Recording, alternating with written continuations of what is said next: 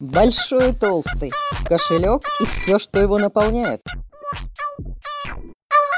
Я вас приветствую, это Наталья Никифорова и продолжение нашего курса «Большой и толстый. Кошелек и все, что его наполняет». И если в первой части мы с вами больше отводили время психологии, то в этой части курсов, в этих выпусках сколько получится, посмотрим. Зависит от вас, в том числе от ваших вопросов. Так вот, в этой части выпусков мы с вами будем стараться говорить о планировании, об инструментах, которые позволяют управлять деньгами. Но прежде поговорим еще э, о моменте, который имеет отношение некоторое к психологии. Если посмотреть об отношении людей к деньгам, то это отношение можно условно поделить на четыре момента на 4 поля. Ну или знаете, как э, квадрат взять и поделить его осью э, координат, и получится прав, верхний правый, э, верхний левый, нижний правый, нижний левый. Вот представьте сейчас такой квадрат, и мы сейчас в этот квадрат будем с вами вписывать отношение людей к деньгам. А наш квадрат и верхний левый угол. В этом углу отношение к деньгам под девизом выживание. Деньги нужны для того, чтобы выжить. Это значит ощущение, что деньги конечны, ощущение, что их немного, ощущение, что это конечный ресурс, который надо правильно, очень четко распределить, потому что когда они кончатся, взять будет неоткуда или можно будет брать как-то тяжело и очень непросто, поэтому сэкономить гораздо проще, чем сгенерировать новые деньги. Уровень выживания. И на этом уровне находится абсолютно большинство из нас с вами – и даже те, кто не только живет на зарплате, даже те, кто занимается предпринимательством. Но если предпринимательством занимаются с уровня выживания, то человек, имея, генерируя большое количество денег, он все равно будет делать запасы. Как белка на зиму в дупло складывает орехи, так и наш предприниматель будет делать запасы в виде большого количества объектов недвижимости, яхты, машины и так далее, и так далее, и так далее. Есть у меня знакомая, она очень хорошо генерирует деньги, она такое сумела место занять в жизни, через нее проходят очень большие товарные потоки по снабжению там одного из северных городов. И она обрабатывает эти потоки, и денег у нее много, и они не иссякнут, потому что ну, люди живут на этом севере, и товары приходят, и людей надо кормить, людей надо одевать, топливо, все через нее. Она занимается документами, которые оформляют вот эти потоки, причем вот коммерческое коммерческое такое оформление, денег много.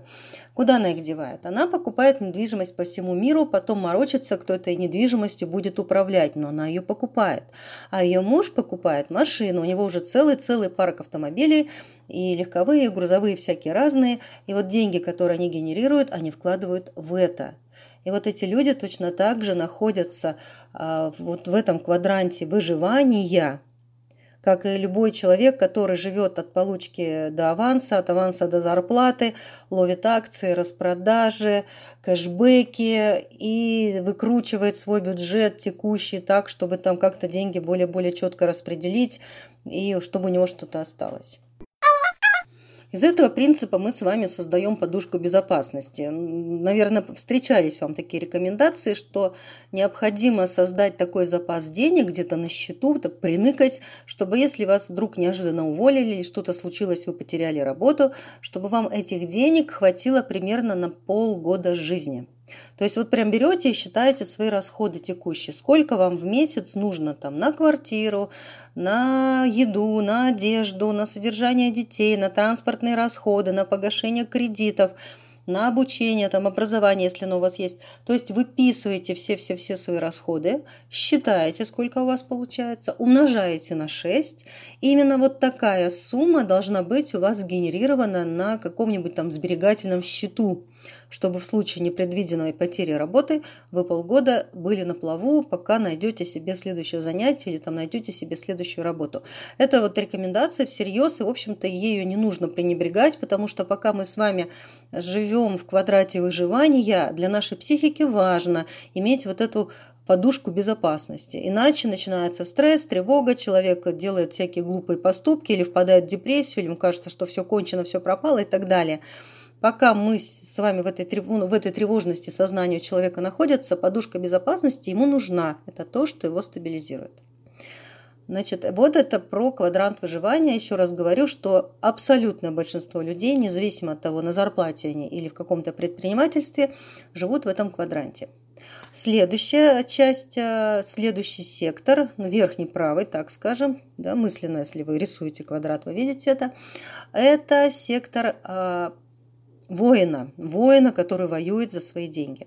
Вот в этом секторе люди уже понимают, что деньги большом количестве. То есть это не какой-то маленький ресурс, который надо распределить. Да? Первый раз мы в первой части мы думали, что денег мало или тяжело достаются, поэтому их надо очень грамотно, правильно тратить. То в этой части приходит понимание, что денег много, что это не какая-то лужица, а море. Причем море, которое самопроизвольно восполняется, восполняется и восполняется. И когда приходит вот это понимание, то у людей начинается процесс к этому источнику безграничному подобраться и свое место у этого источника как-то захватить и защитить от других желающих.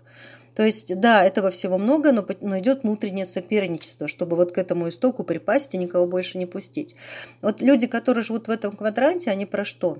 Они про то, что конкуренция, нужно быть первым, нужно успеть.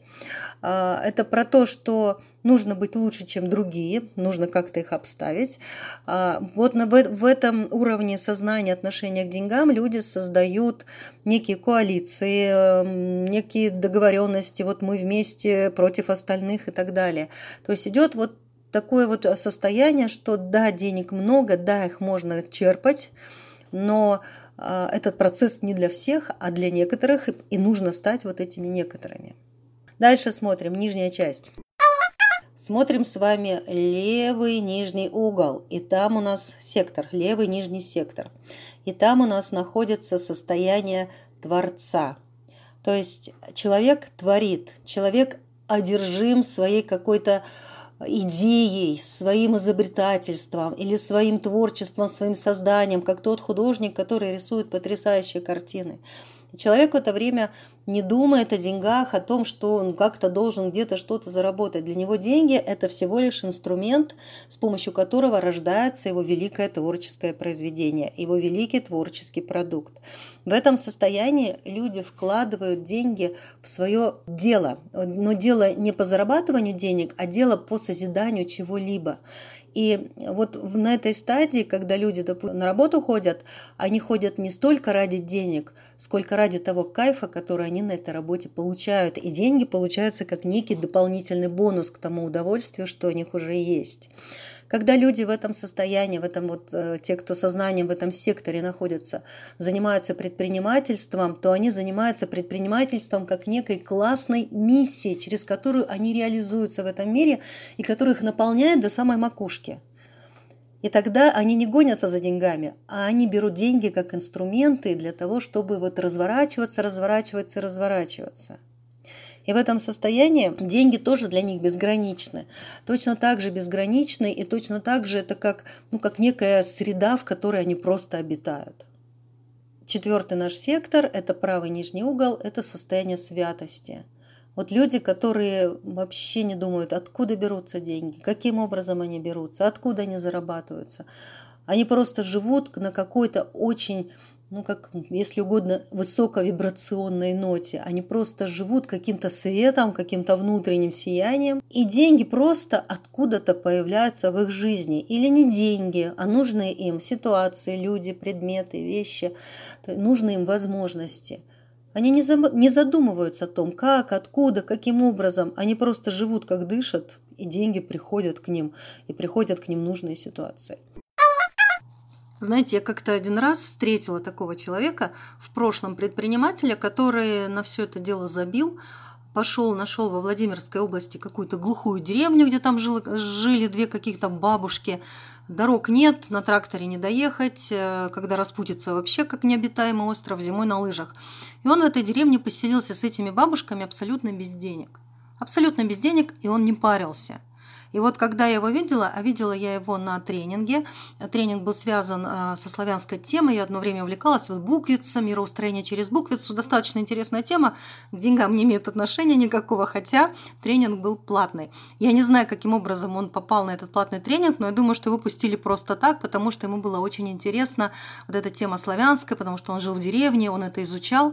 И вот он там рассказывал, как он э, создает намерения, как к нему приходят какие-то вещи, которые ему нужны. Во-первых, ему было нужно совсем немного, и ему хватало. В деревне он нашел все, что ему нужно было. Лыжи нашел, печку нашел, дрова мог заготовить, приготовить себе мог, там у бабусек была какая-то живность. Вот он жил натуральным хозяйством, ему было нормально. Он медитировал. Он медитировал на эти просторы, на эти снега, на эти леса, и он был счастлив. Но ему нужен был интернет. И вот он рассказывал, говорит, нужен мне роутер. Думаю, каким образом э, добыть на него денег, как-то все-таки надо заработать. И тут совершенно, говорит, спокойно, вот только заикнулся, и мне его дарят. Вот, говорит, старая, старая модель, мне уже не нужно, на, забирай, пользуйся, я себе возьму другую. То есть кто-то, у кого достаточно денег, у кого была цель деньги зарабатывать, ему нужно понадобился новый роутер, старый он просто отдал, потому что он ему не нужен. И таким образом этот человек вот получил то, что ему нужно. И я не хочу сказать, что он был какой-то гуру, я не хочу сказать, что он был там какой-то великий учитель, но он был по-своему интересен, у него был очень необычный взгляд на жизнь, у него очень был интересный взгляд на суть вещей, на предметы. Помните, вот в одном из прошлых выпусков я говорила, что вот про пирамиду потребностей, когда рассказывала, я говорила, что когда человек не может пройти вот до вершины, он может отпахнуться от всего, сказать, да, ничего мне не надо, и уйти в такой дауншифтинг, и в нем какое-то время сидеть, как протест перед социумом, который что-то от него требует. Вот у этого был явно не протест. У него реально была какая-то жизненная философия и его способы изучать жизнь. И он, у него был какой-то целительский, кстати говоря, талант. Напряжение, которое он в теле мог человека распускать прикосновениями, был у него этот талант. И он вот выбрал такой способ жизни, такой способ взаимодействия с жизнью, как бы вне социума, но не убегая из социума, а изучая жизнь вот в каких-то ее проявлениях. И вот по моим ощущениям, вот этот человек был в четвертом квадранте, вот той самой святости, когда деньги вообще не важны, важна жизнь целиком. И деньги ну просто приходят, или там возможности приходят, когда они нужны. Но это, по-моему, вообще высший пилотаж, вот этот, да, сектор состояния святости. Мы с вами в основном на выживании сидим. А э, некоторые люди перешли в состояние вот это воинское, да, денег много, но нужно выгодную позицию занять, чтобы первому припасть к этому источнику. Еще меньшее количество людей э, в состоянии Творца, и абсолютно маленькая, это не знаю, это какая степень просветления, может быть, какие-то там учителя духовные очень большие живут вот в этой четвертой стадии. И, в общем-то, если смотреть на каждого человека, на его личность, то, в принципе, можно в каждом человеке вот первых три точно критерия отследить. У нас бывают проблески, даже у тех, если мы сидим в стадии выживания, у нас бывают проблески, когда мы прикасаемся вдруг понимаем, что ресурс безграничен, что он есть всегда. И когда мы к этому прикасаемся, у нас и появляется мечта вот попасть в тот прекрасный дивный мир, который там называют, например, коммунизмом, да, в котором есть всегда-всегда по нашей потребности. Вот есть потребности, есть отклик.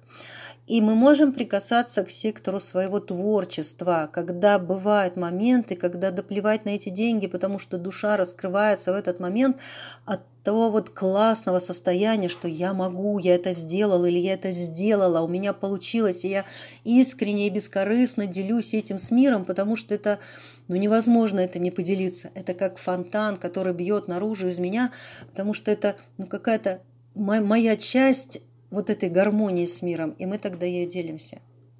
Моменты эти бывают, но чаще всего мы с вами все-таки в выживании. Но если тему выживания прокачивать, то есть каким образом прокачивать? Разбираться со страхами, с тревогами, с убеждениями, которые нам доказывают, что денег мало, что деньгами надо там как-то правильно распоряжаться, чтобы они не кончились, не закончились и так далее, и так далее. Вот когда мы с этим начинаем потихонечку разбираться, или не потихонечку, или активно разбираться, мы с вами начинаем переходить в сектор, когда видим, что деньги как ресурс, он не конечен, он бесконечен, он генерируется, этот ресурс, и мы в этом ресурсе можем находиться всегда. И мы попадаем с вами в сектор, когда мы делаем деньги инструментом нашей реализации, нашего, ну, нашего классного кайфа. Состояние святости, ну, возможно, в какой-то период, потому что я видела таких предпринимателей, а, которые, в общем-то, готовы, ну, не держатся за свой бизнес – а у них есть какая-то очень ценная какая-то их идея жизни, и они, в общем-то, готовы, ну, для них все равно, в бизнесе он или не в бизнесе он, у него какая-то другая очень мощная ценность, и вот, возможно, это и есть та самая нота святости. Я для себя, не могу по себе сказать, я там не была. Если я была в, в первой части, во второй, в третьей, в четвертой не была. Могу только говорить из наблюдения за другими. Так вот, во второй части нашего курса, имея в виду, что все-таки Абсолютное большинство людей, абсолютное большинство в первой части квадрата сидит про выживание.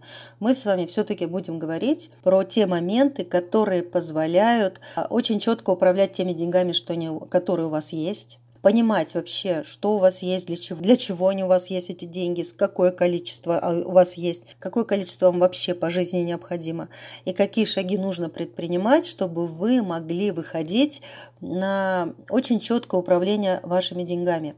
Не страдать, что их у вас мало, вам надо гораздо больше, или не бояться, что у вас их слишком много, и вы сливаете их, не справляетесь, а именно очень четко оперировать той суммой, что у вас есть, и делать шаги очень четкие, осознанные, осмысленные, а, понятные для вас шаги к тому, чтобы количество денег, которые у вас в руках, увеличивать, если вам маловато, либо научиться их вкладывать и распределять, если вы считаете, что у вас деньги излишки, ну, излишки денег, куда-то вы их сливаете, вот чтобы перестали вы их сливать, чтобы тоже четко понимали, куда и как вы расходуете свои деньги.